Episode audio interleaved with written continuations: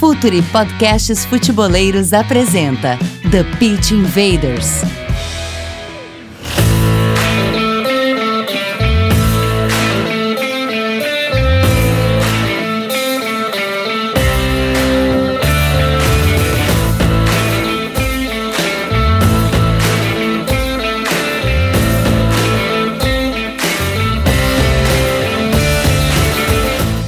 Futeboleiros! Olá, futeboleiras! Futuri Podcasts apresenta The Pit Invaders, episódio 142. Meu nome é Eduardo Dias, estamos no ar em mais uma invasão futeboleira. Assine nosso feed no Spotify, iTunes, Deezer, SoundCloud e Google Podcasts. Nossas análises têm a força da Instat, a maior plataforma de dados de alta performance para clubes e atletas profissionais. E Editora Grande Área, www.editoragrandearea.com.br Inclusive, Klopp, o último lançamento da editora Grande Área, acabou de ser sorteado para os nossos assinantes Gold do Apoia-se do Futuri Club, plataforma de conteúdo exclusivo para os invaders. Assine no apoia.se barra Futuri. Conteúdo, comunidade e relacionamento. Você recebe por e-mail todo o conteúdo exclusivo e ainda concorre a prêmios. Hora da conexão e já com estreia de peso por aqui.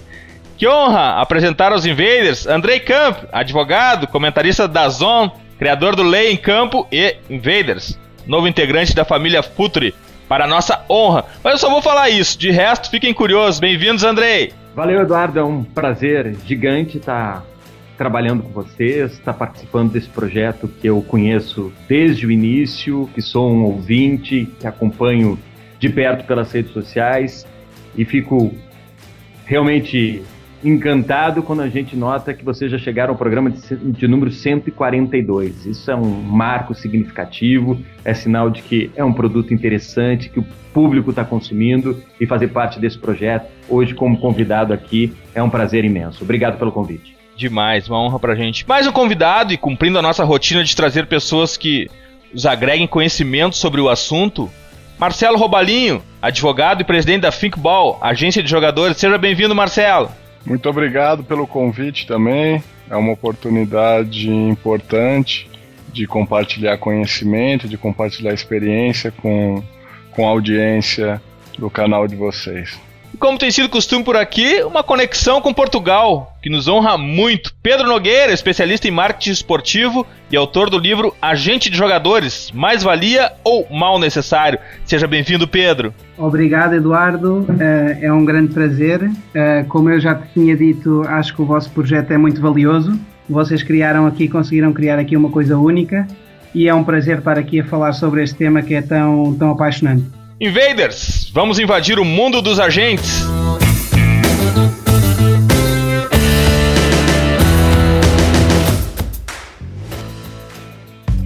Está no ar o The Pitch Invaders, podcast semanal do projeto Futuri. Cultura, análise e informação, com a profundidade que o futeboleiro merece.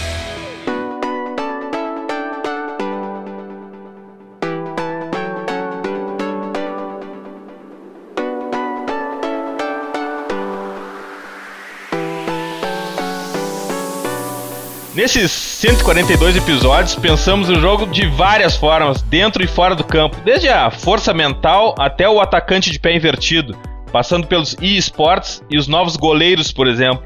Mas ainda falta uma fronteira e uma fronteira importante: os agentes de jogadores, que geralmente não são protagonistas midiáticos, mas são um elo muito importante dessa indústria. Hoje a gente está com convidados de peso aqui que vão nos conduzir por esse mundo.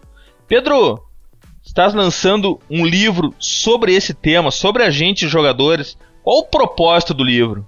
Sim, eu uma das minhas motivações para lançar este livro foi precisamente tem que ver com aquilo que estavas a dizer. Acho que a figura do agente uh, hoje em dia tem uma relevância muito superior àquela que tinha há 20 anos atrás. E acho que o agente hoje em dia já deixou de ser essa figura que estavas a dizer, uma figura mais desconhecida, e neste momento uh, movimentando o agente tantas carreiras, tantos milhões, etc., eu acho que não se justifica a falta de conhecimento que, que as pessoas têm sobre o tema. Não existe informação, as pessoas têm uma opinião muitas vezes negativa sobre o agente, mas na verdade é que essa opinião é formada por falta de conhecimento. E por isso o meu livro aborda vários temas, uh, desde a remuneração de um agente até aos motivos para, pelos quais os jogadores têm agente, uh, porque é que os clubes recorrem aos agentes como simples intermediários, mesmo quando não são agentes do, do jogador em questão. E, pronto, e no fundo é procura esclarecer uma série de temas, porque o Marcelo também poderá falar sobre isso melhor do que ninguém, uh, pela sua experiência no, no futebol, mas a verdade é que o agente pode ser um elemento muito positivo e eu acho que devemos nos centrar na essência do agente e, e nos motivos para o agente poder uh, trazer um grande valor à carreira dos atletas e aos clubes. Marcelo, tu me falaste que recentemente tu fez uma palestra sobre esse tema, né? Porque afinal de contas, o agente ele aparece na mídia sempre naquele na, numa, num momento muito crítico que é a de negociar com o clube e é sempre tratado de uma maneira a narrativa sempre fica com o clube nunca fica com a gente que fica nunca aparece na mídia. Isso também tem a ver com a tem a ver com o que se pensa do agente hoje em dia né? A narrativa não corresponde à realidade né Marcelo? É, realmente é a imprensa, não querendo generalizar, mas eu estou falando numa escala global, porque a Thinkball representa jogadores em 20 países. É, o, que, o que se gosta de noticiar sobre os agentes é ou cifras milionárias de duas ou três transferências num ano, ou casos que o agente é, não aceitou uma proposta do clube e por conta disso causou um problema para aquele clube nós temos que entender que futebol ele é antes de tudo emoção. Para o torcedor, o torcedor vive uma paixão e toda paixão é irracional. Então buscar explicar de uma forma racional ao torcedor a importância de um agente é muito difícil. Para o torcedor, o agente só vai ser importante se ele ajudar o clube a trazer um jogador que eles reputam que vai ser uma estrela daquele clube. Então, é, há uma dificuldade muito grande do, da formação de opinião é, ser feita no sentido da importância do agente no mercado. Isso eu concordo, concordo com o meu Patrício. É, é, é muito, muito difícil esse tema para ser colocado é, para o grande público. E, e é assim, enfim, como eu te disse, eu, eu fiz esse, essa palestra em Yale, em fevereiro, justamente abordando a importância do agente no mercado do futebol. Uh, sim, eu sobre isto que o Marcelo estava a dizer, há uma história, não é uma história, é, um dos meus entrevistados no meu, no meu livro diz uma coisa que eu acho que é muito curiosa, que é os agentes funcionam um pouco como os acidentes de avião, não é? Que é quando a coisa corre bem, ninguém vai elogiar, ninguém vai dizer que o piloto fez uma grande viagem. Quando um voo em tantos milhões, em tantos milhares corre mal, é notícia em todo o lado. É um bocadinho como os agentes, porque os agentes, quando têm a responsabilidade de trazer estabilidade à carreira do jogador, quando trazem boas oportunidades de carreira, quando são de facto responsáveis por uma grande carreira, Uh, raramente são valorizados por isso. Ao passo que quando estragam, entre aspas, uma carreira ou quando fazem, têm alguma atitude mais negativa, uh, são logo criticados uh, muito por, por essa atitude. E a nossa realidade aqui no Brasil, se comparado Portugal, é uma realidade que eu conheço bem. Eu tenho cidadania portuguesa. Hoje temos cerca de 20 jogadores no mercado português. Tá? Aqui no Brasil as pessoas não têm noção do que é o mercado português que vem lá das distritais né, até o Campeonato de Portugal, é, é, o, o, foco da, da, das pessoas no Brasil está muito ligado aos clubes da primeira divisão e ainda né, os que jogam competições europeias, mas Portugal não é tão assistencialista como o Brasil. Tá? Eu falo isso por representar jogadores portugueses. Aqui no Brasil, a gente ainda tem um, um papel assistencialista enorme. Enorme. Então, ao ponto do clube é, demandar que o agente pague uma passagem para o jogador poder se apresentar no clube. Tá? Estou falando hum. de, clubes, de clubes grandes. Né? Mas a verdade é que, por exemplo, esta ligação, e já agora só por curiosidade, antes se calhar também, também do Andrei uh, poder também comentar, uh, faço-te uma pergunta que é a relação entre Portugal e Brasil em termos de representação e de negociações, etc. Já agora, só, mesmo que seja muito brevemente, poderias só comentar como é que tem evoluído nos últimos anos, na tua opinião?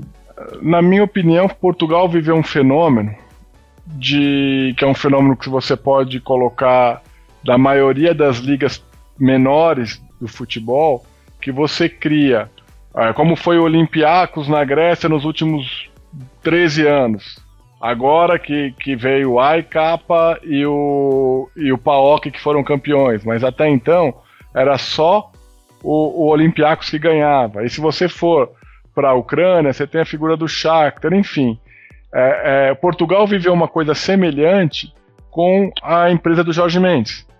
Né? Então isso fez é, um crescimento de, de, duas, três figuras expoentes em Portugal, né?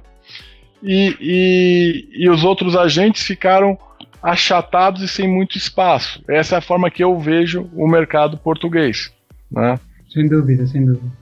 Eu queria aproveitar esse gancho e conversar com o Robalinho justamente em cima dessa ideia de assistencialismo que ainda existe muito presente no futebol brasileiro. E em função disso, uma reclamação que eu escuto muito dos jogadores com relação ao trabalho dos agentes, que seria um abandono pós-fechamento de contrato. Eu quero que o Robarinho, por favor, contextualize o tipo de trabalho que é feito pelo agente, não só na, na hora de fechar um contrato, mas na assessoria que o escritório, que o agente pode dar ao jogador, até onde é trabalho profissional e quando passa essa fronteira e passa a ser um assistencialismo desnecessário e que não constrói absolutamente nada. Pois é, é esse é o grande problema no mercado brasileiro. Portugal, apesar né, de, de, das diferenças que, que temos de, de tamanho de população, de, de território. O mercado português ele é muito bem escaneado. Quando um jogador tem 17 anos em Portugal, não há hipótese do Benfica, do Porto, do, do Braga não saberem quem é aquele jogador. Não há hipótese em Portugal. Porque o miúdo vem desde da formação e todos conhecem, todos fazem os scouts, fazem os relatórios, enfim. Aqui no Brasil nós temos isso. Aqui no Brasil, o Lee Edson, fazendo um paralelo com um jogador que teve muito sucesso em Portugal, que foi jogador representado pela Thinkball, o Lee Edson vem a surgir com 23 anos. Imagina, isso é inconcebível no território português, um jogador até os 23 anos não ter, não ter ninguém ter visto o jogador, ninguém ter agarrado o jogador. E temos uma outra diferença em relação ao mercado europeu, que é a questão financeira, a questão de classe social, de desigualdade social, de desigualdade de oportunidade. Né? Nós somos muito ligados à questão financeira de falar em dinheiro, mas há uma desigualdade de oportunidade cultural gigantesca, de educação gigantesca no nosso país, que faz com que o futebol seja a única é, tábua de salvação de uma família carente para ter ascensão social. Né? Eu vivi três anos na Suíça, eu fiz meu mestrado em Direito Esportivo na Suíça. É muito difícil um suíço querer ser jogador de futebol. Um suíço suíço, nato. Se você olhar as seleções da Suíça, é difícil achar um suíço. Um suíço que eu digo origem, né? Você vai ter suíços imigrantes, tá?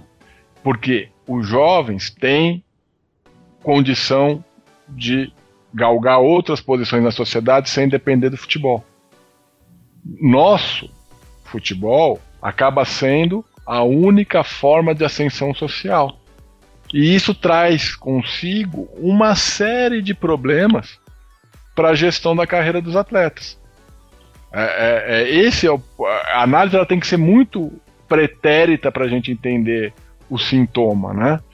Então, o que, que é o sintoma que acaba sendo o, o, o agente, o intermediário, que deveria ser uma pessoa para aconselhar, para melhorar a carreira do jogador, que o jogador tenha confiança né, no, nos destinos que estão sendo traçados para aquele jogador, aqui no Brasil ele é visto como uma pessoa que vai satisfazer as expectativas de consumo imediatas. Lá no ponto futuro eu vou ser um grande jogador. Então eu quero que alguém já me dê o carro agora, quando eu tenho 18 anos. Eu quero que alguém me dê um iPhone novo ou um Samsung novo, para não fazer propaganda de nenhum dos dois, mas é assim. Esse assistencialismo mata o, o, a gestão de carreira aqui no Brasil, porque você coloca para fora do mercado pessoas boas, competentes, bem formadas e acaba deixando o mercado na mão de meia dúzia de vagabundo que só quer ficar comprando a, a, as procurações, entre aspas, dos jogadores. Essa é, em linhas gerais, o grande problema do nosso futebol.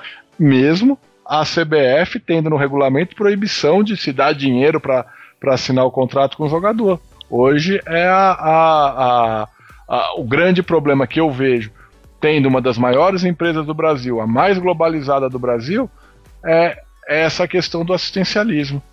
Ah, Marcelo, eu gostava de fazer uma, também uma pergunta para baseado na tua, na tua experiência no mundo do futebol, para me dares a, a, tua, a tua visão sobre a tua forma de trabalhar, que é, no meu livro, eu antes de partir para as opiniões dos meus entrevistados, entre presidentes, diretores esportivos, agentes, etc., eu começo por basear-me na bibliografia que existe. A bibliografia que existe sobre o tema é muito reduzida, mas ainda assim já houve autores americanos e etc que analisaram ao longo dos anos o agente, o agente esportivo e o valor que ele pode trazer a um atleta.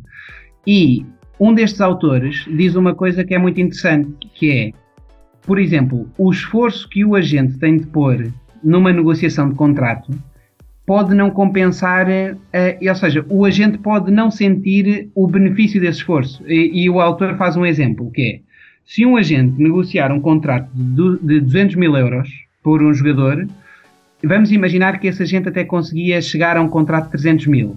Este esforço que o agente tem de fazer para conseguir mais 100 mil ao jogador pode não ser um incentivo justo para o agente, tendo em conta que a comissão do agente vai subir muito pouco. Vamos pensar numa comissão de 10%. Em vez de 20 mil euros, dos tais 200 mil euros, o agente passaria a ganhar 30 mil euros sobre os 300 mil. Ou seja, o acréscimo seria só de 10 mil euros, ao passo que para o jogador seria um acréscimo de 100, de 100 mil. Como, tá, não sei se me estou a fazer entender. Como é que tu geres o tema de meter sempre a essência da tua profissão, o objetivo, que é sempre meter o jogador em primeiro lugar, como é que tu geres isto? Se sentes que às vezes é difícil pôr realmente os interesses do jogador em primeiro lugar, ou se tu tens sempre isso presente? Não sei se me fiz entender aqui nessa, nessa pergunta. Não, entendi muito bem. A sua, a sua questão é, é é, é relativa à eficiência né, da prestação contra a remuneração. Mas assim, é, o agente que está no mercado visando unicamente o dinheiro de uma transferência, esse está morto. Porque se você é, olhar para o negócio do futebol atualmente, pensando no que eu vou ganhar como agente, eu já de cara não estou fazendo um bom serviço para o jogador. Tá? Claro. Isso, isso eu te garanto. Tá? É, e, e, vou mais além. Quanto você acha de comissionamento que a minha empresa ganha para colocar um jogador no campeonato de Portugal? É, depende do negócio, mas no geral, se for para as equipas mais pequenas, eu diria que é. Para qualquer. É, campeonato qualquer... de Portugal. Ah, de, de porcentagem, é o que estás a dizer? Estou dizendo o Campeonato de Portugal, a Liga Prio. É. Ah, a Liga Prio. que, é, que, é, o Campeonato de Portugal. Pouquíssimo não é zero. Pois. Na segunda liga, fizemos agora um negócio com um jogador no Leixões, duas épocas, um defesa central. O Leixões não, não paga comissionamento? Pois, pois, eu acredito. Não, eu estava a dizer isto, eu estou completamente de acordo. Eu estava a dizer isto porquê? Porque eu acho que este é um dos pontos principais, este conflito de interesses, também acaba por ser muito responsável pela opinião negativa que as pessoas têm acerca dos agentes, porque infelizmente, como em todas as atividades, há pessoas que não têm tão presente a essência da sua atividade e o propósito, o objetivo. E se um agente não tem bem presente isto, ou seja, se o agente, como, está, como estavas a dizer, se um agente não tem bem presente que não deve ter o, o, o dinheiro em primeiro lugar, não só morrerá mais cedo ou mais tarde no mercado, como acaba por ser mais um a contribuir para essa opinião negativa. Por isso estou completamente de acordo com Mas, mas, mas eu ainda vejo isso de uma outra perspectiva. Eu acho que a opinião é mais negativa ainda se você. É, é que na Europa muitos clubes são empresas, né? A maioria são empresas, mas aqui no Brasil, que a figura associativa é muito forte, o, a visão negativa é no sentido de que a gente sempre pede mais para o jogador para poder ganhar mais. Tá? é, é, é, um, é dissociado. Você tá, tá tendo uma perspectiva da relação atleta-agente. Mas quando você tem essa perspectiva clube-pagador, o agente demanda mais porque o agente quer ganhar mais e, e isso infla os ordenados. Tem essa outra perspectiva também. Claro, claro. Não, depois com a entrada no, no clube do negócio ainda fica mais complexo, sem dúvida. É, a grande realidade da, do mercado é que o intermediário ele nunca é o ator principal, né? E por conta disso ele nunca conta a sua versão da história. E por conta disso é, não se sabe o empenho, o esforço, o investimento que é feito. Agora mesmo é, é, acabamos de finalizar uma transferência de um jogador do Internacional de Porto Alegre para a Bundesliga para o Augsburg. Esse jogador trabalha na minha empresa, conosco, há seis anos. Então é, é um esforço, é uma dedicação do, do, meu pessoal de mídia, do pessoal do scout, de, de, todos nós, com diversas renovações de contrato no Inter na base, acompanhamento de jogo, acompanhamento familiar, é, relatório do, do, time de scout com pontos negativos, pontos positivos, a, a questão de motivacional do jogador, que, que, que, é muito presente, e todo esse trabalho de seis anos, eu vou ser remunerado agora.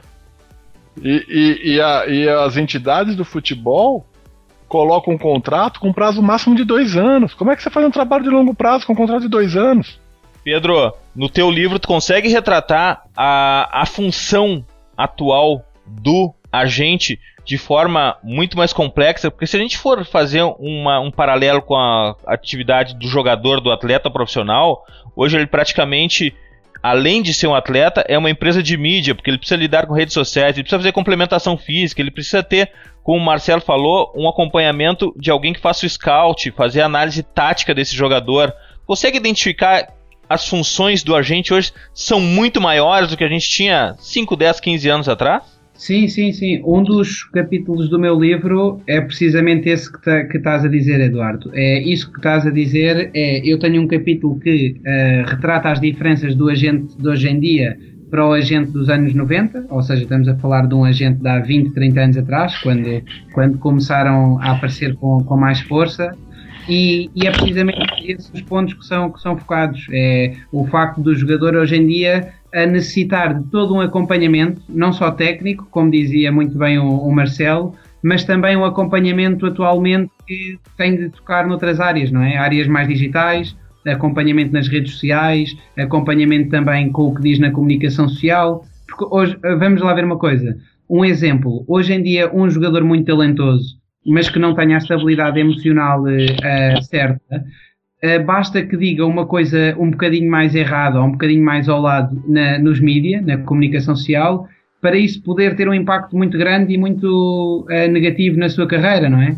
Por isso, todo este acompanhamento que o Marcelo estava a dizer da parte técnica, que é muito importante, uh, eu, eu acho que também acaba por ser muito importante em toda esta, esta assessoria um, ehm, de, de, comunicação. E também falamos também da assessoria financeira, a mesma coisa, que hoje em dia já se sabe, já houve tantos exemplos de, de craques e de jogadores que ganharam fortunas e que passado dois, três anos, ao, ter, ao continuarem com as mesmas despesas e deixarem de ter os mesmos rendimentos, que ficaram muito mal, não é? E por isso eu acho que hoje em dia eh, estamos a caminhar no sentido de que os agentes já têm mais essa sensibilidade e o próprio jogador acaba por ter todas essas necessidades que têm obrigatoriamente de ser cobertas pela, pela agência. A minha pergunta pode ser também para o Pedro, que escreveu esse livro sobre os agentes de futebol, que a gente sabe que existe uma vigilância muito grande com relação aos números que os agentes ganham em função do negócio de futebol. Nos últimos seis anos, a FIFA divulgou esses números. O negócio girou em torno de 8 bilhões de reais Isso paga muito mais do que o mecanismo de solidariedade, por exemplo, que pagou algo em torno de 2 bilhões de reais nos últimos seis anos. Em função disso, a FIFA está querendo limitar esse lucro dos empresários. Né? Já existe no regulamento da FIFA uma recomendação de um percentual em torno de 3% de comissões. A gente sabe que esse percentual dificilmente é praticado, é um percentual mais alto.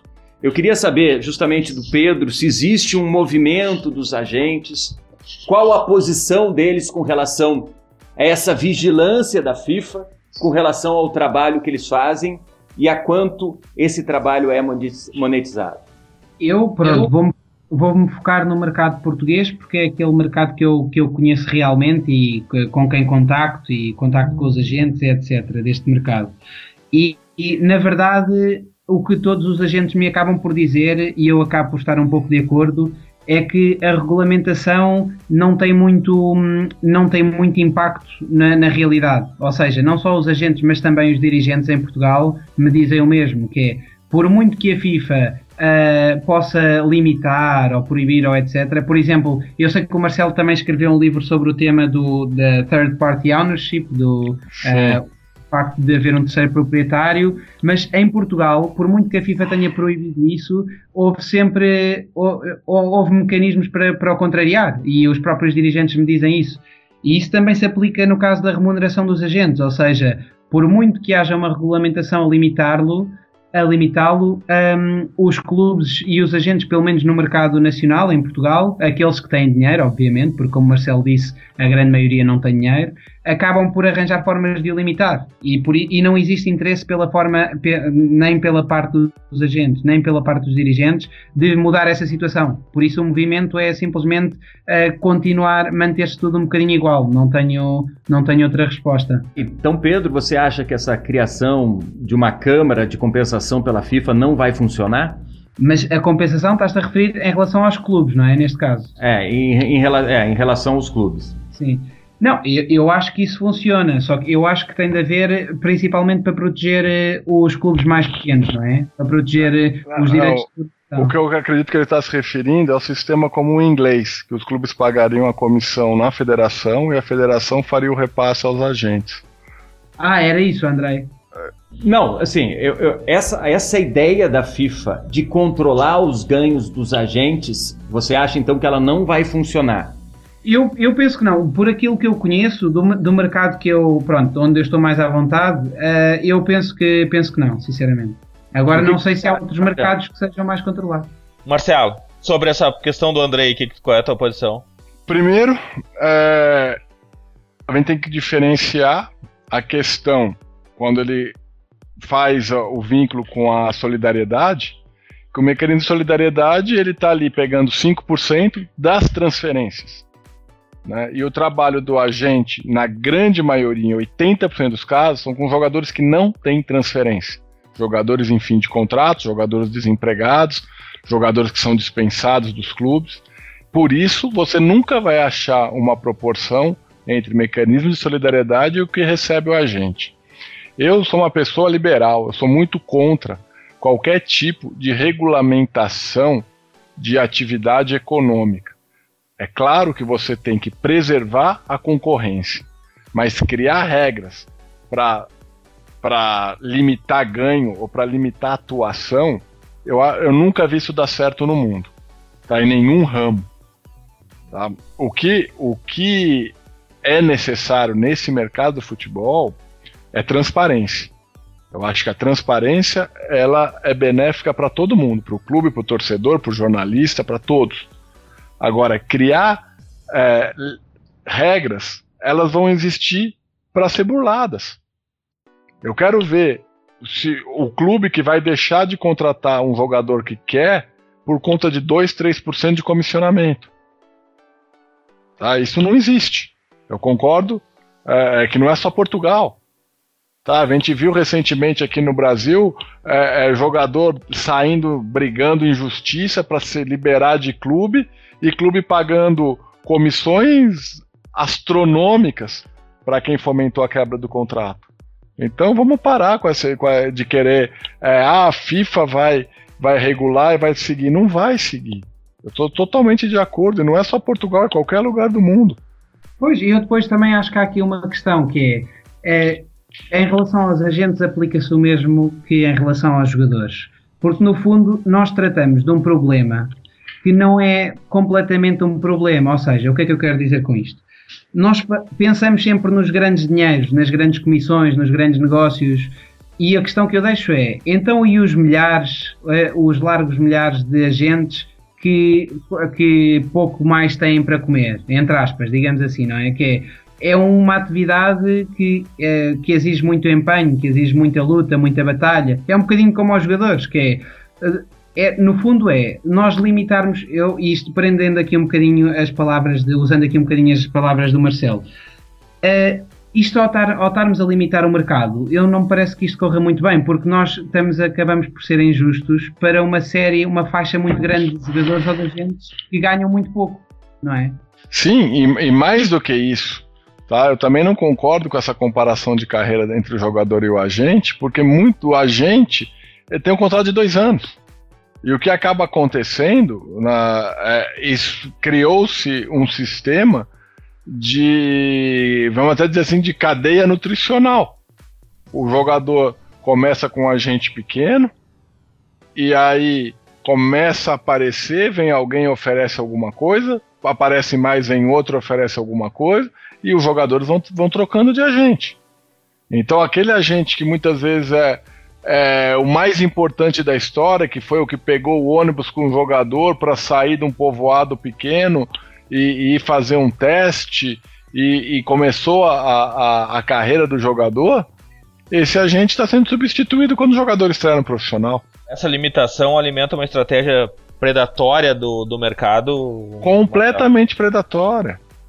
Completamente predatória. Isso, isso é verdade, mas por outro lado acaba por proteger também o jogador, porque no caso dos agentes que, vamos expor, os agentes que não são bem intencionados, imagina que um agente destes faz um contrato de 6 anos com o jogador. Acaba por prender também muito o Não, jogador e. Eu, eu, eu, eu, estou totalmente de acordo. E dentro do que eu enxergo, é, é, se a prestação de serviço ela não é, ela não é eficaz, o, a pessoa tem total direito de, de, de mudar de prestador de serviço. Não é? é, é não se, eu não estou aqui pelo contrário, tá? Eu não estou advogando aqui por contratos longos que, que prendam o jogador, não é, não é esse o ponto. Eu só estou colocando mais um elemento na discussão na qual o comparativo com o jogador, o jogador ele tem a carreira dele. Se o jogador deu certo, virou jogador de verdade, acabou, tá feito. O agente não necessariamente vai acompanhar esse crescimento da carreira, porque ele pode ser substituído. Se, com razão ou sem razão. Agora, Marcelo... no mercado português há mais respeito, tá? Aqui no Brasil o respeito é zero. Mas Marcelo, mas olha que, e tu, pronto, tu, tu conheces tão bem, tão bem ou melhor do que eu este mercado, uh, mas, mas acho que é um bocado igual em todo o lado, não é? Acho que o respeito nesta área, infelizmente, acho que há uma grande a percentagem de agentes que não têm esse respeito, não é? Não existe tanto essa ética de trabalho, infelizmente. Sim, sim. É, eu estou dizendo que Portugal, apesar de ter todos os casos que você certamente conhece, ainda é muito melhor que aqui. Marcelo, dá uma visão para nós um pouco, porque assim, o mundo do futebol dentro de campo tem um outro personagem. O técnico de futebol. É muito diferente lidar com técnico e lidar com jogador. Como é que é essa relação? Onde é que está essa diferença, Marcelo? Olha, a diferença principal é que o treinador é uma figura muito solitária. Tá? Ele tem todo o poder no campo, né, visto como o todo-poderoso, mas no final é uma figura muito solitária. Eu acho que essa é a principal diferença. Eu, Eduardo, se também me permites dizer uma, uma coisa sobre isso, eu também, também é uma, um dos temas que eu, que eu foco no meu, no meu, no meu livro e uma das coisas, também lançando aqui para discussão aqui para o Marcelo, um, eu procuro analisar também as diferenças em termos de vantagens para o, para o agente. E o que me disseram, e eu estou completamente de acordo, é que ao representar um treinador, uh, o agente, se for um bom treinador e se for um treinador com peso no clube, em que as decisões de contratação passem também pelo treinador.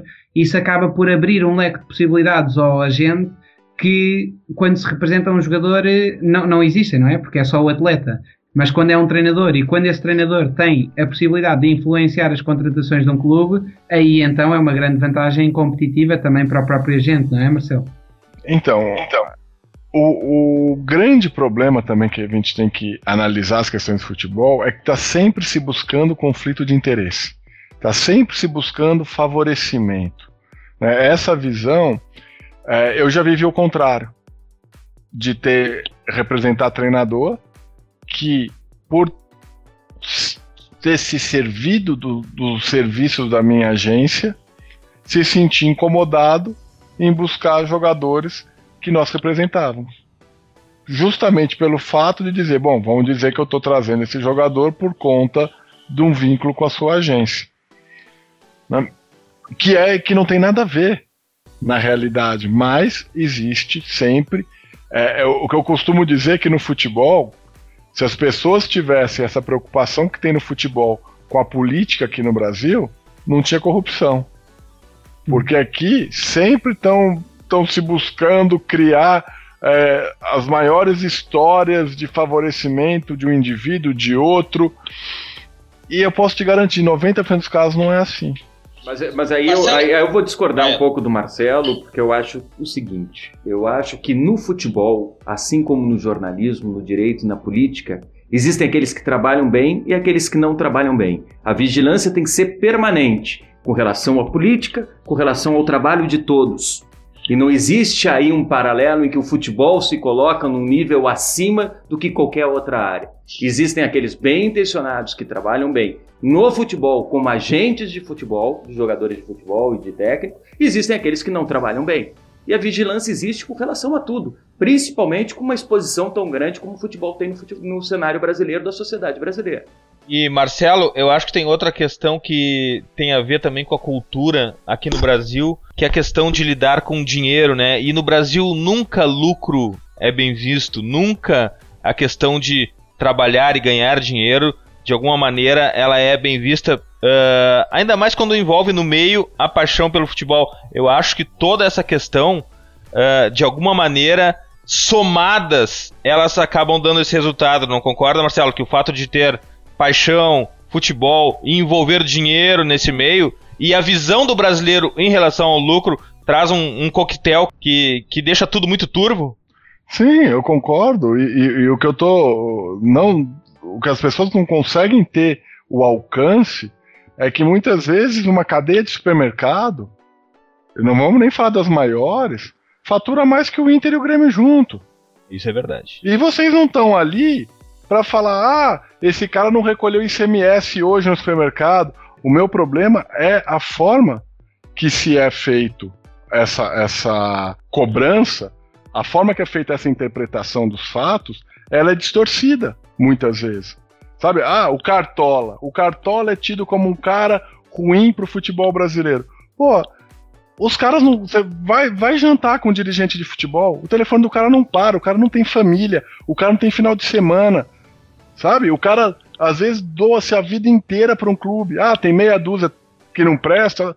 Tem. Agora, há uma, uma predisposição de sempre olhar para o agente como está fazendo uma coisa errada. Ah, porque se ele tem o treinador é porque ele vai ele vai botar jogador da empresa dele. Então, como ele colocou o treinador no clube, agora ele comanda as transferências. É porque é, é, tem algo de o agente que está tá levando dinheiro para depois dividir. Existe uma predisposição, um preconceito contra a figura do agente, que já é uma já é um, um, termo pejorativo, né? O cartola. Eu, eu te falo por conhecer pessoas. Eu tô há 20 anos no mercado de futebol e, e, e, e nunca tive nenhuma situação de, de dar dinheiro para algum dirigente de futebol. Nunca. Zero. Então, assim, eu Mas, sou tá. responsável por um monte de famílias aqui, viajo o mundo inteiro. E, e, aí você tem é tido sua profissão como sendo uma pessoa, ah, isso aqui não é tão lícito. É isso que, que incomoda. Não, eu só aqui, eh, pegando nas vossas palavras e fazendo aqui também a ponte para outro tipo de negócios, uh, no meu livro também há um, um, agente com quem, com quem eu me dou muito bem que, que usa também um exemplo interessante, que é, uh, ele diz, por exemplo, em todos os negócios uh, que precisam de promoção, divulgação, etc., existe comissão. Por exemplo, quando alguém quer reservar um quarto num hotel, usa, usa websites como, por exemplo, a Booking. Quando alguém quer comprar um carro, às vezes usa stands uh, virtuais, vai à internet uhum. e vê os carros é que existem. Todos estes negócios têm uma comissão e ninguém anda a fazer a contabilização dessa comissão, não é? Se nós formos a ver o que é que uma grande cadeia de hotéis ganha em comissões num mês, num ano, Epá, eu, não, eu, eu desconheço, mas uh, o, quanto é que a Booking ganha, o site de reserva de hotéis, com uma grande cadeia de hotéis? Imagino que seja um, um, um, montante muito elevado. E esse montante não está submetido ao mesmo tipo de escrutínio dos agentes. Nesse aspecto eu, contra, eu, concordo com, com o Marcelo. Agora, o que eu acho é isso é mais um motivo, bem sei que estando no mercado há tantos anos, obviamente que isso também, de certa forma, também cansa, não é? E ouvir muitas críticas, uh, muita opinião negativa, isso também certamente cansa. Mas o que é apaixonante neste negócio é, estamos a falar de uma pessoa, de uma atividade, que tem a capacidade de mudar completamente a vida de uma pessoa, não é? Antes do jogador está, está, e antes do atleta está uma pessoa. Epá, e a verdade é que um, um, agente, sendo sério, tem a capacidade de mudar por completo a vida de uma pessoa. Como, como o Marcelo estava a dizer, aquele atleta do, do Internacional foi agora para Augsburgo. Seis anos de trabalho com ele. Epá, eu acho que isto é apaixonante, não é? Pegar num miúdo, mas uh, de uma forma uh, sólida, de uma forma séria e conseguir uh, fazer com que, ou ajudá-lo a ter uma boa carreira, ajudá-lo a ser um profissional, uma pessoa séria, a gerir bem o seu património financeiro, etc. Eu acho que isto é muito apaixonante. E no mundo em que existem, existem tantos trabalhos que não são tão sérios, eu acho que isso, quando existe uma pessoa capaz, eu acho que isso tem um grande valor. E eu acho que isso é apaixonante e perseguir esse objetivo tem um valor ainda maior por estarmos a lidar com o mundo em que mexe com muito dinheiro e é um mundo que por vezes é um pouco mais, mais sujo. Eu, o que, o que eu, eu tenho é, de grande problema do futebol do lado do agente é a visão de muitas pessoas que vêm para esse mercado achando que é dinheiro fácil. Esse, para mim, é o grande problema. São pessoas sem formação nenhuma, são pessoas muitas vezes desempregadas, sem nenhum conhecimento, que se agarram num, num, num jogador que normalmente vem de uma origem humilde e, por conta disso, é, é, querem ganhar dinheiro fácil. Esse, sim, é um grande problema. Tá? E, agora, quando você é, realiza, e não é. E a, a, gente às vezes sempre olha para o caso que deu sucesso, mas muitos casos não, não chegaram a dar sucesso. E você trabalhou igual. É? E isso não está sendo remunerado. Isso eu escrevo no meu livro, quando eu escrevi o livro sobre o TPO, antes da proibição da FIFA. Só se olha quando o jogador é vendido, ah, aquele investidor tem 30%. E quantos os investidores perderam dinheiro? Né? Quantos? Que compraram percentuais de jogadores e nunca receberam nada. Então, sempre se conta essa história pela metade. E a outra metade a gente vai ter que contar em outro episódio, em outro episódio do podcast, como o Pedro falou, e o Pedro usou uma palavra certa, que tema apaixonante esse.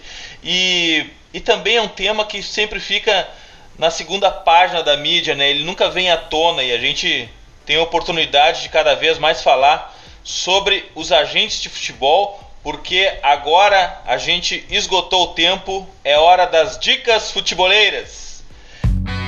The Pitch Invaders apresenta Dicas Futeboleiras.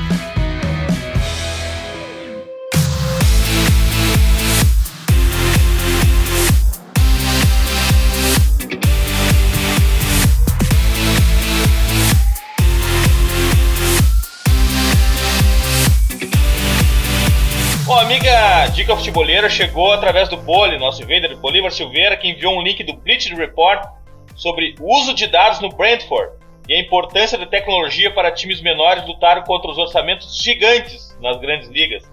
Além disso, a série 25 anos do Tetra de Rodrigo, Rodrigo Coutinho no www.futre.com.br, uma análise tática com o distanciamento histórico necessário para derrubar preconceitos e estereótipos, uma, uma nova abordagem sobre o Tetra, com uma editoria artística do Felipe Borim completamente conectada com o contexto, está simplesmente incrível. Eu estou revivendo a Copa de 94 através do texto do Rodrigo Coutinho. Andrei, tua dica futeboleira? Vamos lá, deixa eu fazer um merchan aqui do Lei em Campo. Você pode acompanhar nas redes sociais, arroba Lei em Campo no Instagram, no Twitter. E a gente também tem um blog no UOL para falar um pouco sobre direito esportivo. E aproveitando que está para chegar aí o filme do Diego Maradona, um filmaço. Já está se falando muito dele na Europa. O diretor é o mesmo do documentário da Amy Winehouse e também o mesmo do documentário do Seno. O cara é genial, sabe contar documentário como, como poucos, o Asif Kapadia. Vale a pena acompanhar o filme do Maradona, daqui a pouco tá por aqui. Graças, Andrei. Que honra pra gente tê-lo aqui com a, com a gente no Pit Invaders, podcast do Futre. Que bom estar contigo sempre por perto. Obrigado pela tua presença. Valeu, um abração. Um abração, Marcelo. Um abraço, Pedro. Bom demais. Obrigado, demais. obrigado. Um grande abraço. Marcelo, tua dica futeboleira? Minha dica vai para quem ouviu o podcast até agora, para os guerreiros, que tem mais, é, cu tem curiosidade em saber mais do mundo dos agentes, que no dia 4 de julho estreia o primeiro episódio do programa Talentos em Jogo, no Band Esportes, que vai retratar a, o dia a dia da, dos agentes de futebol. No caso, foi escolhida a Thinkball para ser a agência uh, nesse, desse reality show. Então vamos contar muitas histórias, uh, situações de dia a dia.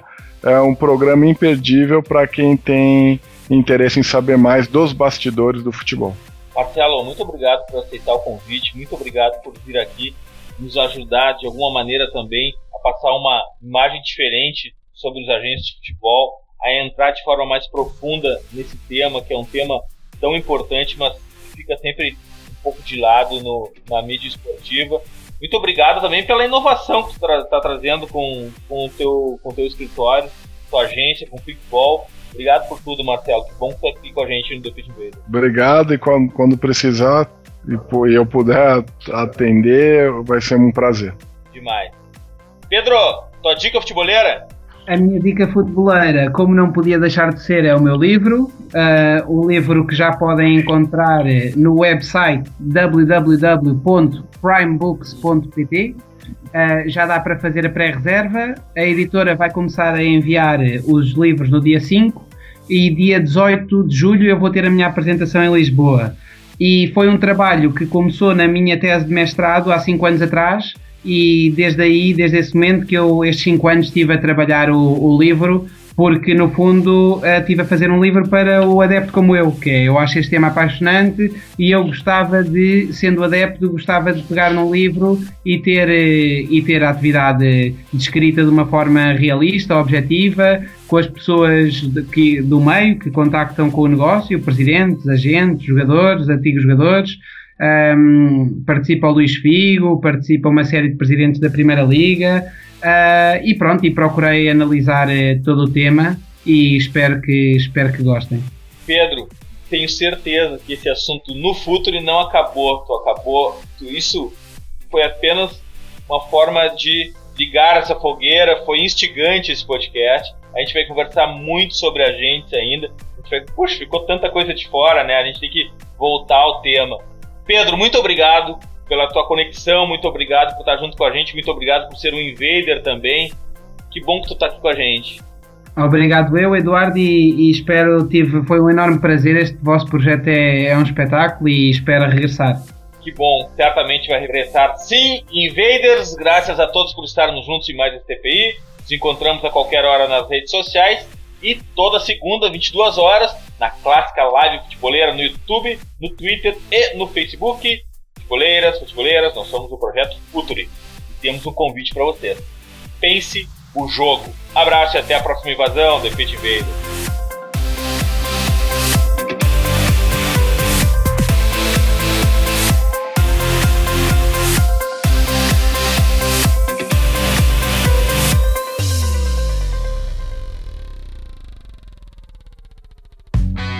Projeto Futuri apresentou The Pitch Invaders. Acesse www.futuri.com.br. Pense o jogo.